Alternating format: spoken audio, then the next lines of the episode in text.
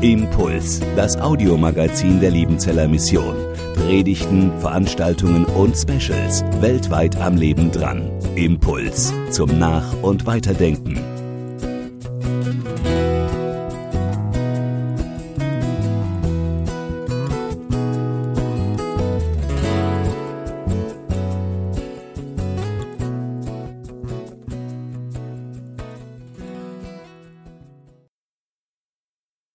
Ist Mitte des 10. Jahrhunderts vor Christus.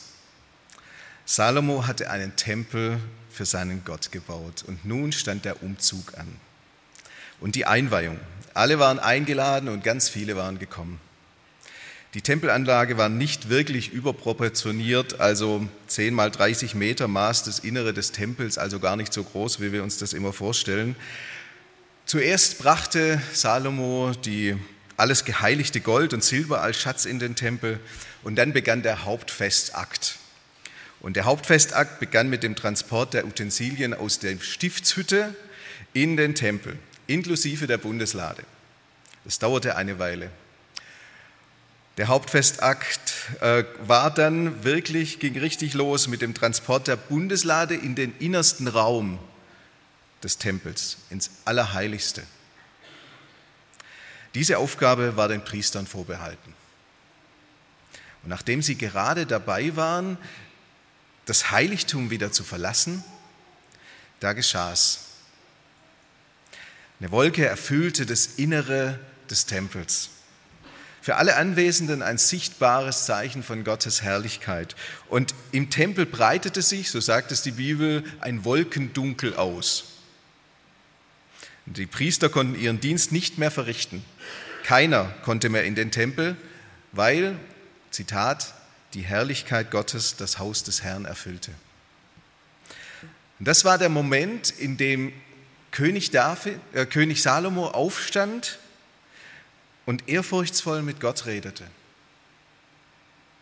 Das war ein ganz besonderer Moment. Er leitete sein Gebet mit folgenden Worten ein und mit einer staunenden Erkenntnis, die Sonne hat der Herr an den Himmel gestellt. Er hat aber gesagt, er wolle im Dunkel wohnen. Und dann begann er ein Kurzgebet. So habe ich nun ein erhabenes Haus gebaut, dir zur Wohnung eine Stätte, dass du ewiglich da wohnest. So sagt Salomo. Wir halten die Handlung hier mal an. Was passiert hier? Was sagt Salomo eigentlich hier? Hier wird, und das ist ganz eigenartig, die Gegenwart Gottes mit der Dunkelheit verknüpft. Mal ehrlich, das klingt doch fremd für uns, oder? Wir haben gerade Licht auf meinem Weg gesungen, der Herr ist mein Licht und mein Heil, haben wir gebetet in den Psalmen. Wenn ich in meinem Hirn krame, dann fallen mir auch nur solche Sätze über Gott ein. Du, Herr, bist meine Leuchte, 2 Samuel 22 oder äh, im ersten Johannesbrief, Gott ist Licht und keine Finsternis in ihm. Oder er wohnt in einem Licht, zu dem niemand kommen kann. Aus dem ersten Timotheusbrief. Das passt doch nicht zusammen, oder? Gott, entweder wohnt Gott im Dunkel oder er wohnt im Licht. Was meint, wie meint es eigentlich Salomo, was er hier sagt, dass Gott im Dunkel wohnt? Eine Erklärung finde ich im Tempel, der von Salomo eingeweiht wurde. Das Allerheiligste im Tempel, wo die Bundeslade zu Hause war, das war ein fensterloser, dunkler Raum. Und dort wohnt Gott. Im Dunkel und trotzdem präsent, unsichtbar und trotzdem gegenwärtig. Gott hat einen Wohnort und ist zugleich verborgen. So ist Gott. Nicht nur damals, sondern auch heute noch übrigens. Dieser Raum, das Allerheiligste, symbolisiert das Wesen Gottes in seiner Unfassbarkeit und Verborgenheit und in seiner Gegenwart. Das ist seine Wohnung.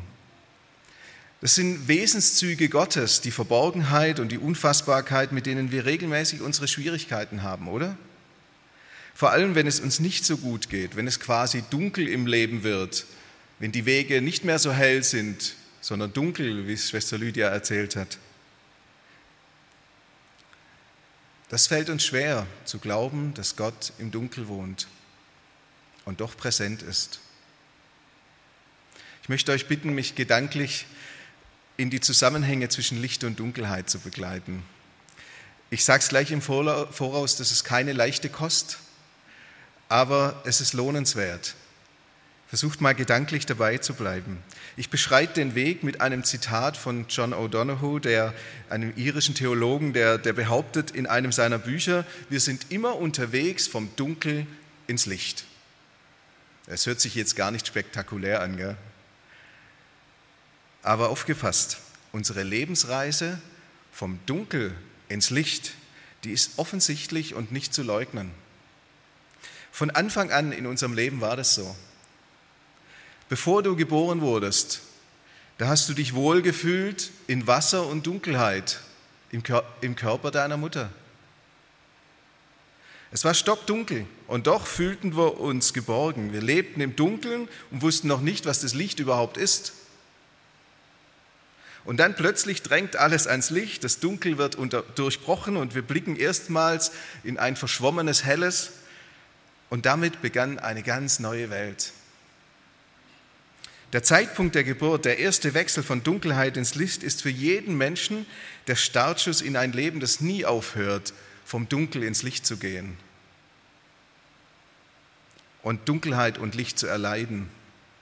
Unser Leben ist durch, durch, durchwirkt von diesem Ping-Pong-Effekt Licht und Dunkelheit, Licht und Dunkelheit.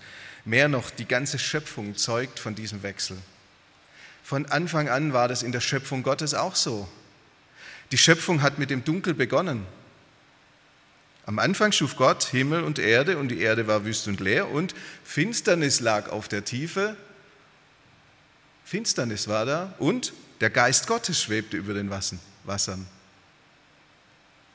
Und dann kam der Wechsel und Gott sprach, es werde Licht. Und es wurde Licht und Gott sah, dass das Licht gut war. Da schied Gott das Licht von der Finsternis und nannte das Licht Tag und die Finsternis Nacht. Da wurde aus Abend und Morgen der erste Tag. Es war dunkel und Gott macht es Licht. Seit der Schöpfung beginnt jeder Tag mit der Auferstehung des Lichts und endet mit der Dunkelheit der Nacht. Unweigerlich, unaufhaltbar. Unweigerlich beginnt auch die Nacht mit vermehrter Dunkelheit und der Tag mit heller werdendem Licht. Das ist endlos so in unserem Leben. Wir nehmen das schon gar nicht mehr wahr. Jedes Jahr ist durchzogen von diesem Wechselbad, lange Nächte, kurze Tage und im Gegenteil viel Licht, wenig Dunkelheit. Der Wechsel von Licht und Finsternis ist untrennbarer Teil unseres Lebens. Die Schöpfung Gottes erzählt Bände davon. Wenn ihr da rausschaut, seht ihr den Schwarzwald. Schöne Herbstfarben.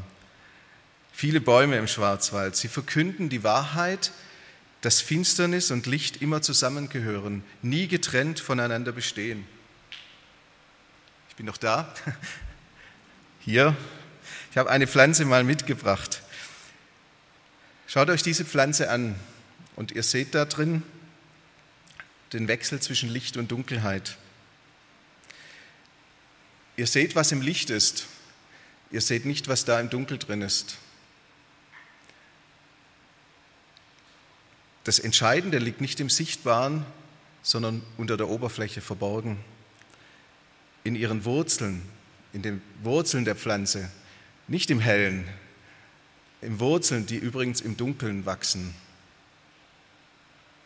Die Pflanze wächst und gedeiht aus dem Dunkel heraus ins Licht. Alles da draußen spricht davon, dass es einen Wechsel gibt zwischen Dunkelheit und Licht und dass unsere Wurzeln oft im Dunkeln liegen. Jede Pflanze zeigt uns, dass Licht und Finsternis zusammengehören. Was ist das für ein Lebensbild? Denn unser Leben ist immer mehr als Licht. Es ist manchmal auch Dunkelheit. Es ist immer mehr als das Sichtbare und wächst vor allem aus dem Dunkel heraus. Unser ganzes Leben trägt dieses Wechselprinzip von Licht und Dunkel in sich. Unser Leben ist nicht immer hell, sondern manchmal auch dunkel. Unsere Beziehungen sind nicht immer leicht, sondern manchmal auch schwer. Unsere Schritte führen nicht immer in gleißendes Licht, sondern manchmal auch in ein schwarzes Loch. Unsere Biografie trägt Helles und Dunkles in sich. Wir sind manchmal sogar täglich unterwegs vom Dunkel ins Licht. Wir leiden und wir lachen. Wir treten aus der Nacht in den Tag und reisen aus dem Tag in die Nacht. Wir leben lachend und weinend.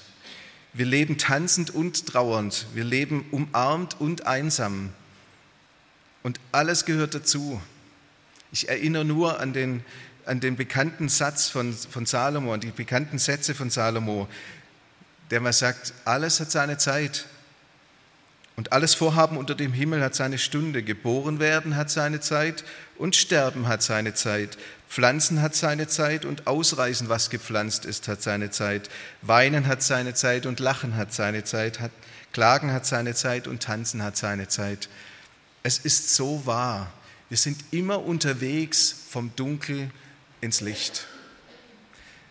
Jetzt sind wir aber lange stehen geblieben gell, bei der Schöpfung Gottes. Und es geht eigentlich in unserem Bibeltext um Gott selbst. Die Licht, Licht und Dunkelheit bei Gott. Die Einweihung des Tempels ist nicht die einzige Bibelstelle, die davon spricht, dass Gott im Dunkel wohnt. Ein paar Beispiele. 2. Mose 20, da stand das Volk von ferne, aber Mose nahte sich dem Dunkel, darinnen Gott war. Er neigte den Himmel und fuhr herab und dunkel war unter seinen Füßen. Steht an zwei Bibelstellen, in Samuel und in Psalm 18.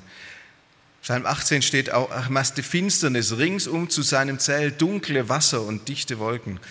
Oder Psalm 97, Wolken und Dunkel sind um ihn her. Sicher ist das Erleben der Wüstenwanderung auch ein ganz besonderer Teil ein wichtiger Schlüssel, diese Sätze zu verstehen. Immer wieder begegnet Gott dem Volk in dunklen Wolken und er war sogar täglich sichtbar durch eine dunkle Wolke und in der Nacht dann durch ein helles Licht, durch eine Feuersäule. Versteht ihr immer Dunkelheit und Licht, beides? Wir hatten ja vorher über das Allerheiligste gesprochen. Wohnung Gottes und dunkler Ort. Hier spiegelt sich, hierin spiegelt sich das Wesen Gottes. Gott ist verborgen und trotzdem präsent. Gott ist verborgen und trotzdem präsent. Zuerst ein paar Worte zum verborgenen Gott. Gott ist für uns oft eingedunkelt. Seine Gedanken bleiben rätselhaft, sein Handeln bleibt unverständlich, seine Wege bleiben geheimnisvoll. Dietrich Bonhoeffer beschreibt es mal mit den Worten, Gottes Gedanken liegen nicht auf der Hand. Gott lässt sich nicht einfach fassen, wo wir ihn gerade fassen wollen. Gott lebt im Geheimnis, sagt er. Er ist der verborgene Gott. Es ist eben nicht alles klar, wenn es um Gott geht und seine Gedanken, oder? Es fällt uns doch nicht in den Schoß, mit seiner Gegenwart zu rechnen. Er wohnt im Dunkel, im Geheimnis, im Verborgenen. Er ist da, aber nicht immer sichtbar und fühlbar. Fragen wie warum Gott oder wie lange noch Gott, die durchziehen seit Jahrtausenden diese Welt. In jedem Land, in jeder Stadt, in jedem Dorf. Wir finden in unseren Gedanken keine Antwort.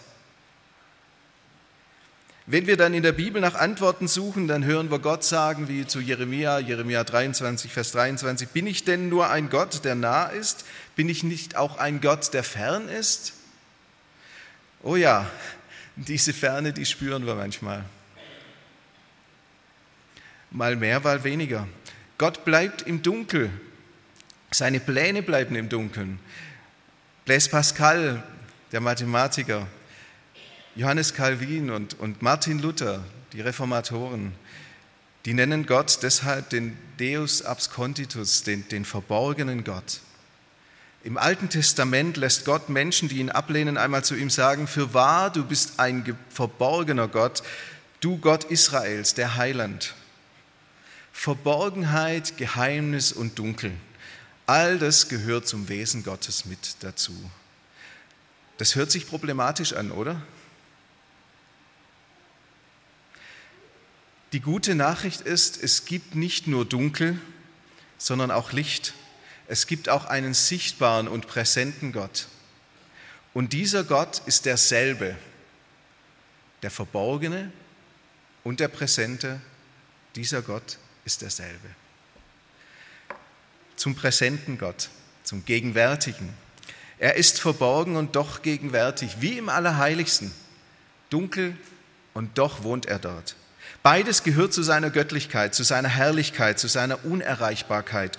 Gottes Gegenwart ist nicht ohne seine Verborgenheit zu denken, einerseits, und Gottes Verborgenheit ist nicht ohne seine Gegenwart zu denken, andererseits.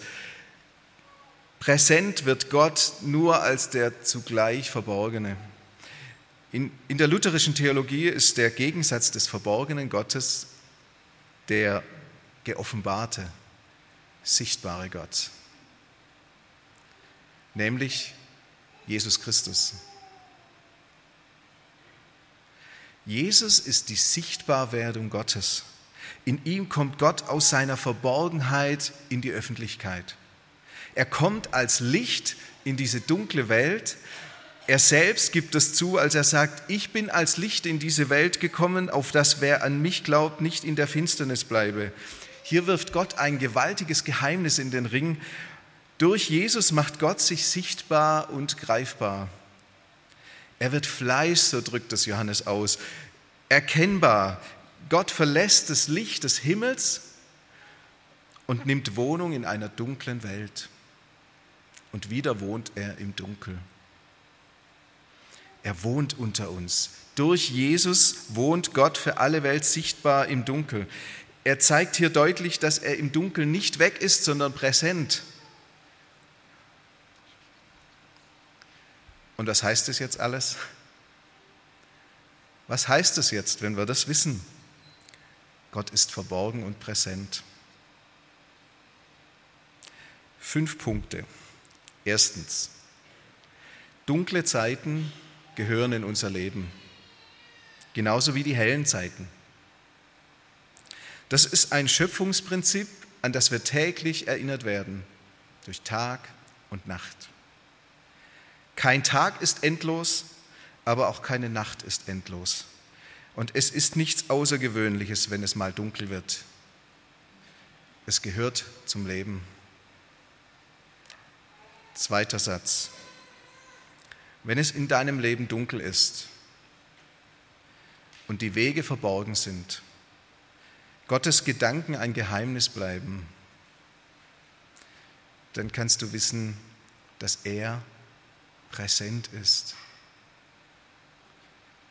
Er ist zwar geheimnisvoll verborgen im Dunkel, aber er bleibt trotzdem immer gegenwärtig. Er zieht sich im Dunkel deines Lebens nicht zurück, sondern er wohnt darin. Ob du das merkst oder nicht. Drittens, alle dunklen Zeiten deines Lebens beinhalten das Potenzial, dich zu vertiefen, zu verwurzeln. Denk an die Pflanzen, die aus dem Dunkel herauswachsen. Nimm dieses Bild in dein Herz und verwurzle dich in Gott in dunklen Zeiten. Viertens, was Gott dem Dunkel von Zeit, und Zeit, entgegen, von Zeit zu Zeit entgegensetzt, ist Licht. Er kommt in unsere Dunkelheit nicht nur als der verborgene Gott, sondern auch als der sichtbar gewordene. Und wenn wir gerade im Dunkel sind, denkt daran, dass keine Nacht ewig dauert. Sie fühlt sich nur so an. Es wird wieder Tag werden. Ganz sicher, die ganze Schöpfung zeugt davon. Fünftens, in einer Tischrede von 1531 erzählt Martin Luther, wie er erfahrungsgemäß mit Situationen des Dunkels umgeht. Ein guter Tipp. Drei Tipps sogar. Er sagt, ich habe aus Erfahrung gelernt, wie man sich in Anfechtung halten soll. Nämlich wer mit Traurigkeit, Verzweiflung oder anderem Herzeleid geplagt wird und ein Wurm, einen Wurm im Gewissen hat, was für ein Satz, einen Wurm im Gewissen hat, derselbige halte sich erstlich, also erster Tipp, an den Trost des göttlichen Wortes. Danach, also zweiter Tipp, so esse und trinke er. Und dritter Tipp, er trachte nach Gesellschaft und Gespräch gottseliger und christlicher Leute, so wird es besser mit ihm werden. Zum Schluss. Wir schreiben das Jahr 1937. Jochen Klepper, evangelischer Liederdichter, Journalist und Schriftsteller, bringt einen großen Roman heraus. Der Vater, Roman eines Soldatenkönigs, wird ein Erfolg, auch von den Nazis geschätzt. Und trotzdem ist er auf der Abschussliste der Behörden. Seine Frau, Johanna, ist Jüdin. Trotz des großen Romanerfolgs bekommt er daher Publikationsverbot. Aber durch den Einsatz von Freunden bekommt er eine Sondergenehmigung. Er darf weiter publizieren, wenn er alle seine Texte im Vorfeld einer Behörde vorlegt. Nach dem Publikationsverbot notierte er am 7. Dezember 1937 in sein Tagebuch, ich glaube nicht an Aktionen. Gott will im Dunkel wohnen. Und das Dunkel kann nur durchstoßen werden durchs Gebet. Hier greift Klepper den Satz von König Salomo auf und deutet ihn dann später in seinem wohl bekanntesten Lied nochmal ganz neu auf Jesus. Die Nacht ist vorgedrungen, der Tag ist nicht mehr fern, so sei nun Lob gesungen dem hellen Morgenstern. Auch wer zur Nacht geweinet, der stimme froh mit ein, der Morgenstern bescheinet auch deine Angst und Pein. Noch manche Nacht wird fallen auf Menschenleid und Schuld, doch wandert nun mit allen der Stern der Gotteshuld, beglänzt von seinem Lichte hält euch kein Dunkel mehr, von Gottes Angesichte kam euch die Rettung her. Gott will im Dunkel wohnen und hat es doch erhellt. Als wolle er belohnen, so richtet er die Welt. Der sich den Erdkreis baute, der lässt den Sünder nicht. Wer hier dem Sohn vertraute, kommt dort aus dem Gericht. Amen.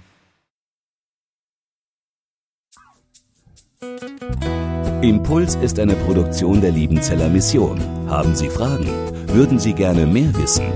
Ausführliche Informationen und Kontaktadressen finden Sie im Internet unter www.liebenzell.org. Die Liebenzeller Mission produziert ebenfalls das Fernsehmagazin Weltweit am Leben dran. Informationen zur Sendung und zum Empfang gibt es unter www.weltweit-magazin.de.